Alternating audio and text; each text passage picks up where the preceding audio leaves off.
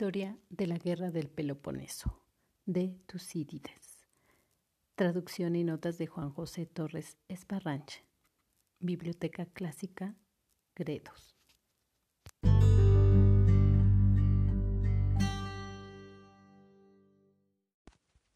Conflicto de Potidea. Inmediatamente después de la batalla de Cibota, sobrevinieron nuevas diferencias entre atenienses y peloponesios conducentes a la guerra. Fueron las siguientes. Mientras los corintios hacían por vengarse de los atenienses, estos, que sospechaban su enemistad, ordenaron a los potidiatas que habitan en el istmo de Palene y que aun siendo colonos de los corintios eran aliados tributarios de Atenas, que demolieran la muralla por el lado que mira a Palene, que les entregaran rehenes y que despacharan y no recibieran en el futuro a los epidemiurgos, que todos los años les enviaban los corintios, pues temían que, persuadidos por pérdicas, y los corintios se rebelasen e incitasen a la rebelión a los demás aliados de la costa de Tracia.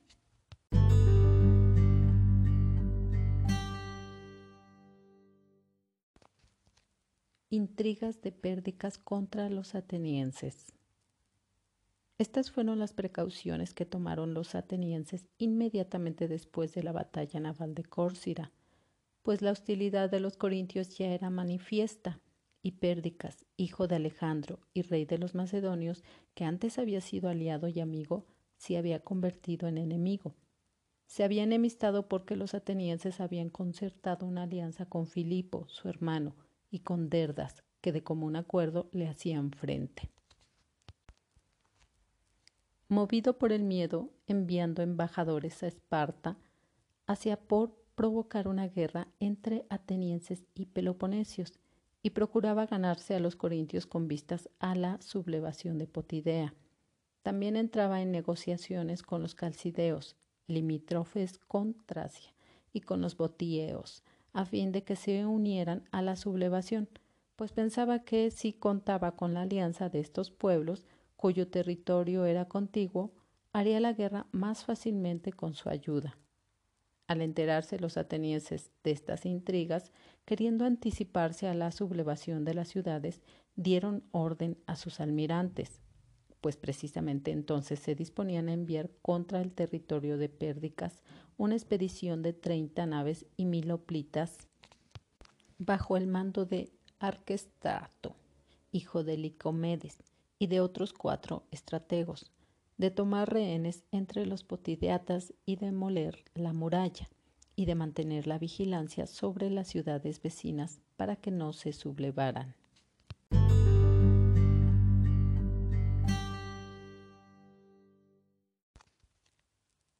Sublevación de Potidea los potideatas habían enviado embajadores a los atenienses por si podían inducirlos a no tomar ninguna medida con respecto a ellos, y también habían ido a Esparta en compañía de los corintios para procurarse una asistencia en caso de necesidad. Pero una vez que después de mucho empeño no consiguieron de los atenienses ningún resultado positivo, sino que por el contrario las naves destinadas contra Macedonia se dirigieron también contra ellos mismos, y que las autoridades de los lacedemonios les prometieron que si los atenienses atacaban Potidea, invadirían el Ática. Entonces, precisamente, aprovechando estas circunstancias, juramentándose de común acuerdo con los calcideos y los botieos, se sublevaron.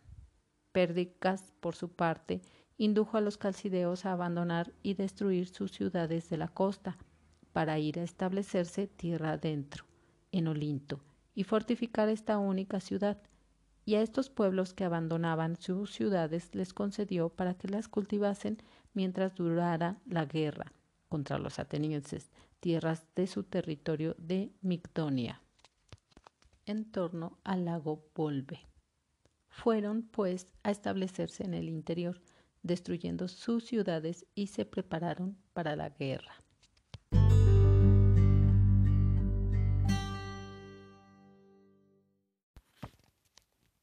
Los atenienses en Macedonia. Cuando las treinta naves de los atenienses llegaron a las costas de Tracia, se encontraron con que Potidea y las otras ciudades ya se habían sublevado. Los estrategos, considerando que con las fuerzas que tenían era imposible hacer la guerra a la vez contra Pérdicas y contra las regiones sublevadas, cambiaron de rumbo, dirigiéndose a Macedonia, contra la que habían sido enviados primero, y una vez allí se pusieron a hacer la guerra de acuerdo con Filipo y los hermanos de Derdas, que procedentes del interior habían invadido el país con su ejército.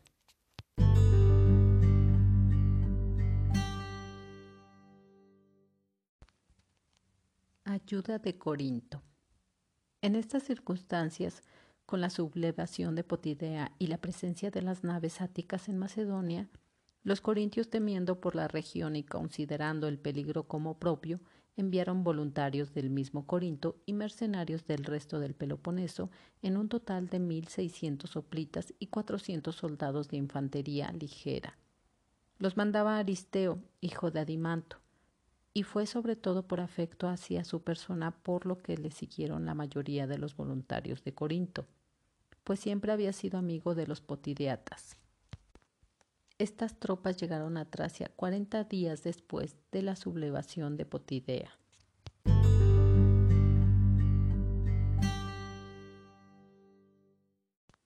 Expedición de Calías. La noticia de que las ciudades se habían sublevado también llegó enseguida a los atenienses, que al enterarse de que las tropas de socorro de Aristeo ya estaban en camino, enviaron contra las ciudades sublevadas dos mil oplitas de la misma Atenas y cuarenta naves, bajo el mando de Calías, hijo de Caliades, y de otros cuatro estrategos. Estas fuerzas llegaron primero a Macedonia y se encontraron con que los mil hombres enviados anteriormente acababan de tomar Terme y estaban sitiando Pitna.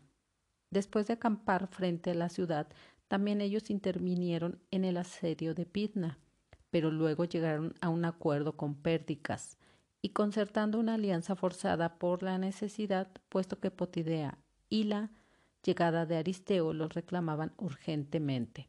Se retiraron de Macedonia, llegaron al territorio de Berea y de allí a Estrepsa, y tras hacer una intentona contra la plaza sin conseguir tomarla, marcharon por tierra contra Potidea con tres mil hoplitas propios, además de muchos aliados y de seiscientos jinetes de los macedonios, conducidos por Filipo y Pausanias. Simultáneamente setenta naves bordeaban la costa. Avanzaron despacio y al tercer día llegaron a Gígono y acamparon.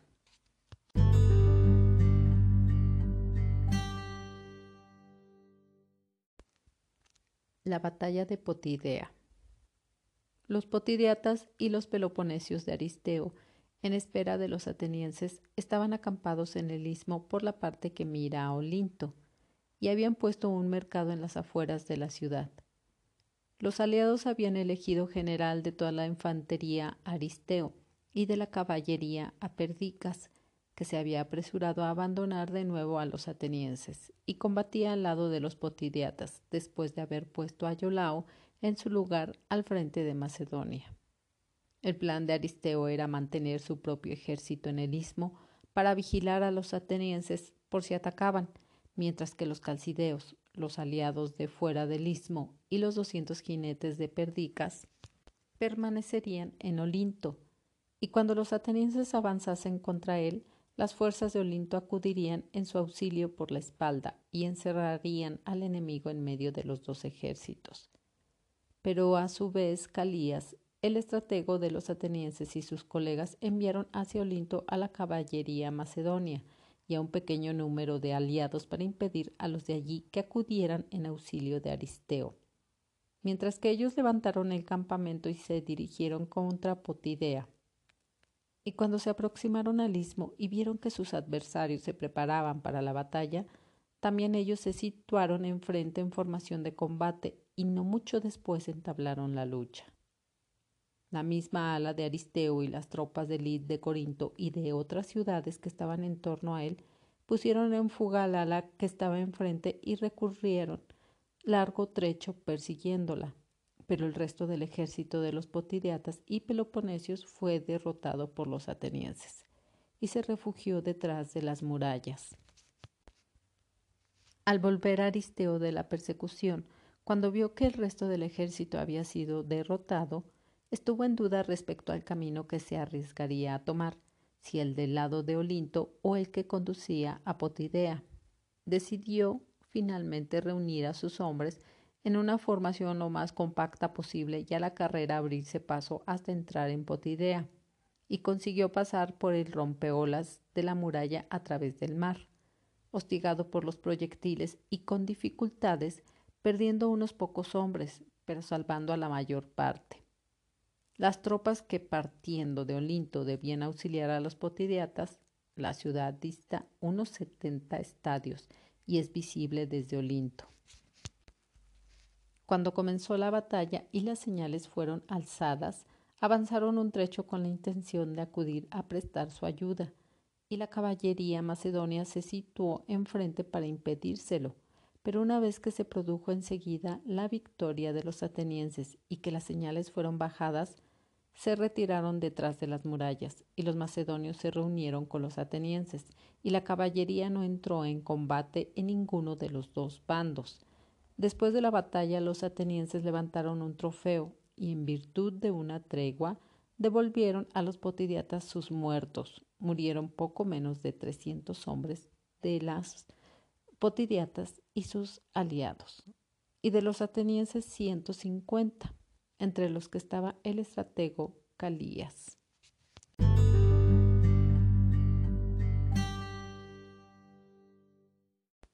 Asedio de Potidea. Acto seguido, los atenienses construyeron un muro de bloqueo frente a la muralla de la ciudad por el lado del istmo y montaron la guardia, pero la parte que mira a Palene no fue bloqueada, pues no se consideraban bastante fuertes para mantener la guardia en el istmo, y a la vez pasar a Palene para construir otro muro. Temían que al dividir sus fuerzas los potidiatas y sus aliados los atacasen. Luego, cuando supieron en Atenas que Palene no tenía muro de bloqueo, enviaron mil seiscientos soplitas atenienses a las órdenes de Formión, hijo de Asopio. Este llegó a Palene y partiendo de Afitis condujo su ejército contra Potidea, avanzando lentamente a la vez que arrasaba el territorio, y como nadie salía a presentar batalla, construyó un muro frente a la muralla del lado de Palene. Así Potidea ya estaba fuertemente sitiada por ambos lados y por la parte del mar, gracias al bloqueo conjunto de las naves.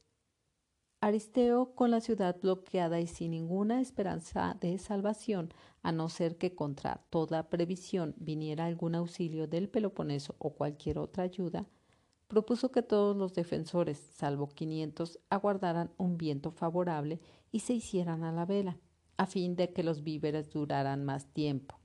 Y él mismo se ofrecía para ser uno de los que se quedasen pero como no consiguió convencerlos, queriendo buscar las salidas que todavía quedaban y con la intención de que los asuntos del exterior estuvieran dispuestos de la manera más favorable, se escapó por mar burlando la vigilancia de los atenienses.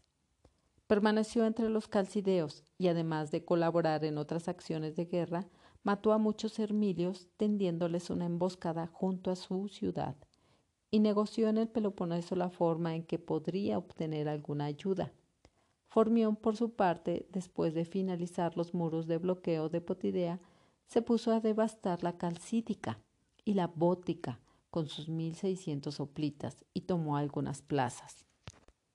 De esta forma, los atenienses y los peloponesios se encontraron con nuevos motivos de enfrentamiento. Los corintios los tenían porque los atenienses estaban sitiando Potidea que era colonia suya, con corintios y peloponesios dentro de ella y los atenienses con respecto a los peloponesios, porque éstos habían instigado la sublevación de una ciudad que era su aliada y les pagaba tributo, y porque habían ido allí y habían combatido abiertamente contra ellos al lado de los potidiatas. La verdadera guerra, sin embargo, todavía no había estallado, sino que aún seguía vigente la tregua pues los corintios habían actuado por su cuenta.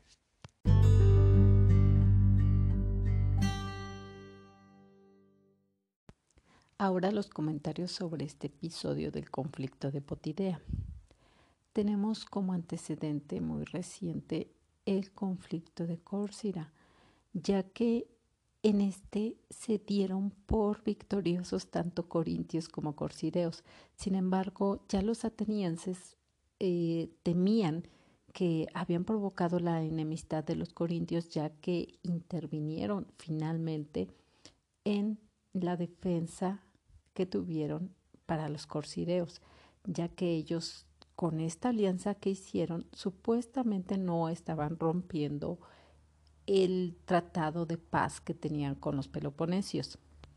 Entonces decidieron los atenienses adelantarse a una posible sublevación en Potidea, ya que estos estaban siendo persuadidos por Pérdicas, el rey de Macedonia, y por los corintios. Para esto los atenienses ordenaron a los de Potidea que tenían que demoler la muralla del lado de Palene también entregaran rehenes y que no recibieran más en el futuro a los epidemiurgos, los cuales eran inspectores atenienses, para evitar que esta ciudad se rebelase. Aunque anteriormente Macedonia era aliada ateniense, eh, perdieron esta alianza debido a que los atenienses decidieron hacer ahora alianza con Filipo y Derdas, los cuales eran sus familiares y sin embargo le estaban haciendo frente a Pérdicas. Este, al temer eh, por la posible intervención de los atenienses, decidió enviar embajadores a Esparta para que con el apoyo de ellos se provocara la guerra entre los dos eh, bandos poderosos que existían en Grecia, que era Atenas y Peloponesia. Sin embargo, también quería ganarse a los corcireos, perdón, a los corintios e incitar a la sublevación a Potidea y también estaba buscando la alianza con otros pueblos como son los calcideos y botieos, ya que de esta manera para él sería mucho más fácil llevar a la guerra. Atenas al enterarse se anticipó a esta sublevación en Potidea y envió una expedición para que tomara rehenes, demolieran la muralla y vigilara las ciudades cercanas para que éstas tampoco eh, tuvieran el deseo de sublevarse. Potidea envió embajadores a Atenas para evitar que estos tomaran las medidas de represión y también enviaron embajadores a Esparta en caso de que ellos requirieran ser apoyados por estos y fueron acompañados por corintios. Eh, no consiguieron que los atenienses decidieran aún así ir contra Potidea. Los potideatas, eh, al ver que no tuvieron una respuesta favorable por parte de Atenas, pues hicieron un acuerdo con los calcideos y botieos para que se sublevaran al mismo tiempo. Pérdicas para que tuviera una estrategia de guerra y poder enfrentar y ser menos afectados por los atenienses, eh, decidió que los ciudadanos abandonaran y destruyeran sus ciudades de la costa y establecieran una ciudad tierra más adentro, en este caso Olinto. Una vez que la expedición de Atenas llegó a las costas de Tracia, encontró que Potidea y otras ciudades ya se habían sublevado y consideraron que esa primera expedición que habían enviado no era suficiente para poder evitar que esto se sublevara. Entonces consideraron que era mejor dirigirse hacia Macedonia para unirse a Filipo y Derdas y así hacerle la guerra a Pérdicas.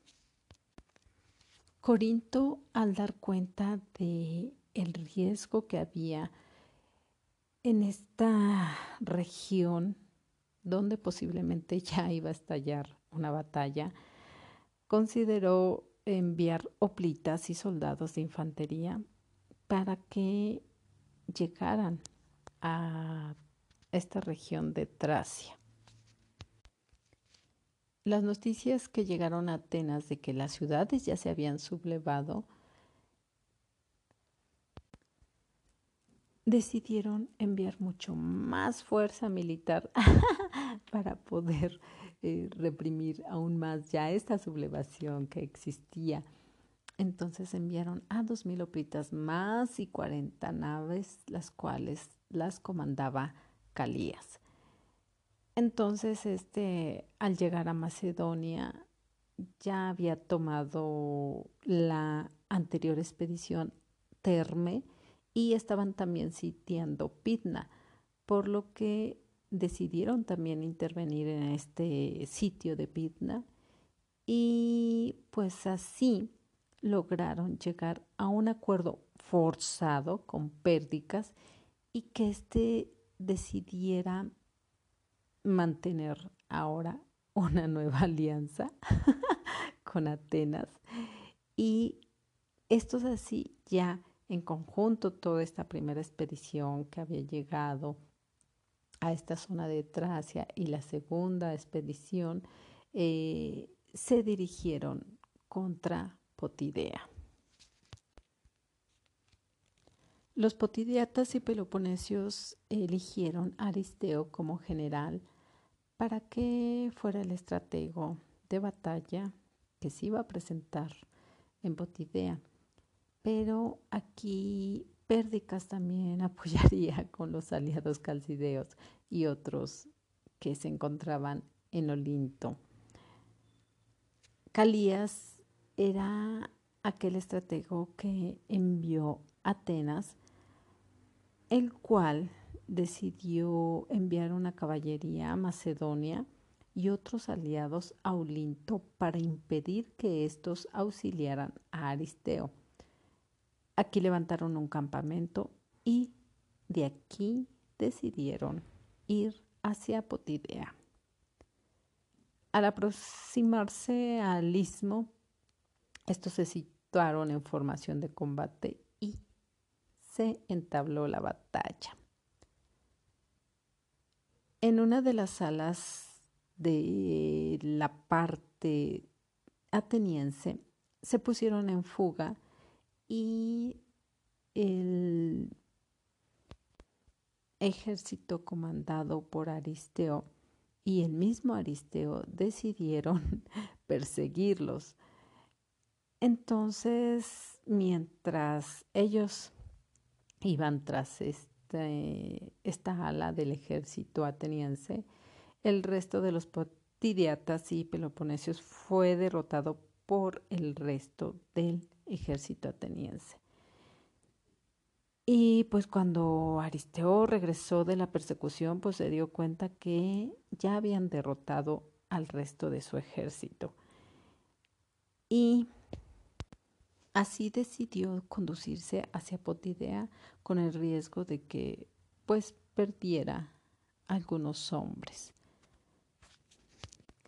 Cuando los aliados de los potideos en Olinto dieron cuenta de las señales para que pudieran avanzar y apoyar a estos, la caballería macedonia, la cual la estaba dirigiendo Calías, se los impidió.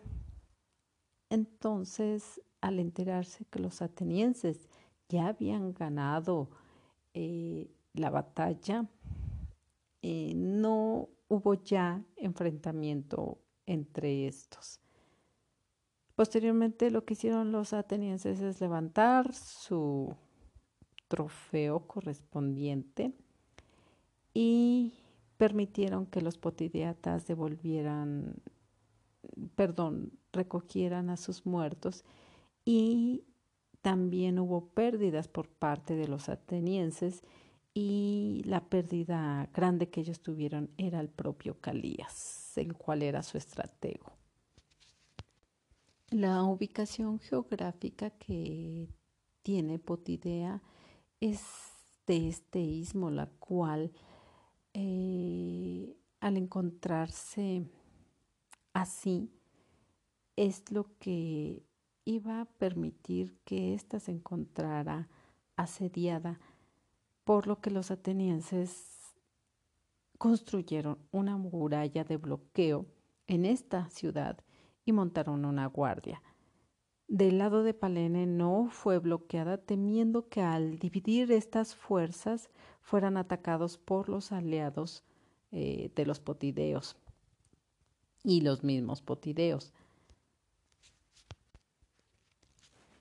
Atenas al enterarse de que Palene no tenía muro de bloqueo, envió más soplitas atenienses y se condujo este otro ejército contra Potidea.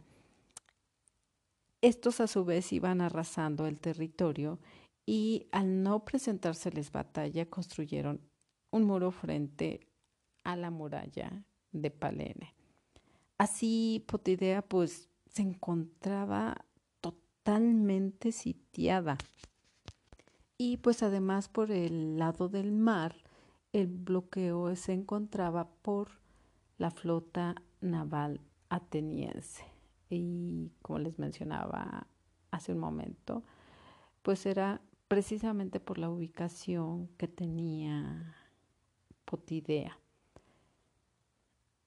Aristeo se encontraba dentro de la ciudad bloqueada y lo que decidió para que no murieran de hambre es proponer que se salvaran 500 defensores esperando un viento favorable y se pudieran dar a la fuga hacia el mar. Incluso el mismo Aristeo se ofreció a quedarse, sin embargo no convenció a este contingente militar y lo que hizo Aristeo pues fue abandonarlos. Se escapó por mar burlando la vigilancia ateniense. Este lo que hizo fue resguardarse entre los calcideos y así pudo negociar con el Peloponeso la forma de obtener ayuda. Por otra parte, el nuevo estratego que había enviado Atenas, Formión, finalizó el muro de bloqueo en Potidea y se puso a devastar esta zona de la calcídica y la bótica y tomó además otras plazas. Bueno, aquí me recuerda mucho lo que es la batalla de las guerras médicas cuando la expedición de Jerjes iba a dirigirse hacia Atenas. Entonces, ahora Atenas era el que estaba siendo aquel imperio que por donde pasaba iba arrasando y sometiendo ciudades. Entonces con esto pues ya había motivos para una posible eh, guerra, ya que eh, los corintios, por el asedio que tenía su colonia Potidea por los atenienses, y al estar dentro de esta ciudad sitiada, corintios y peloponesios, y las razones de los atenienses para que pudiera ya haber este enfrentamiento era de que los peloponesios habían instigado a la sublevación a Potidea, que era su aliada y que además le pagaba tributo. Pero aún así todavía se mantenía la tregua vigente entre Atenas y Peloponesios. Ya que se consideraba que quienes habían actuado por su propia cuenta pues eran los corintios. Y pues de alguna manera ya habíamos visto que en la batalla de Córcida, Atenas ya había roto esta tregua de paz y ahora ya está interviniendo más este, los peloponesios también en estos eventos de batalla y pues estamos esperando a ver qué sucede después de eso. Todavía no se consideraba hasta esta situación la guerra como tal. Y pues esta situación me recuerda al discurso que presentaron los corintios cuando le solicitaban a Atenas que no interviniera, que se mantuviera al margen, ya que aquellos que se consideraban amigos eran quienes los asistían. Aunque antes ya habían sido hostiles y enemigos a quienes los enfrenta, aunque se dé el caso de que ahora sean amigos. Y pues se siguen mostrando estos signos que existen en toda esta región de Grecia para ver cómo es que llegan a esta guerra del Peloponeso que es muy larga. Muchas gracias por escuchar. Gracias, gracias, gracias.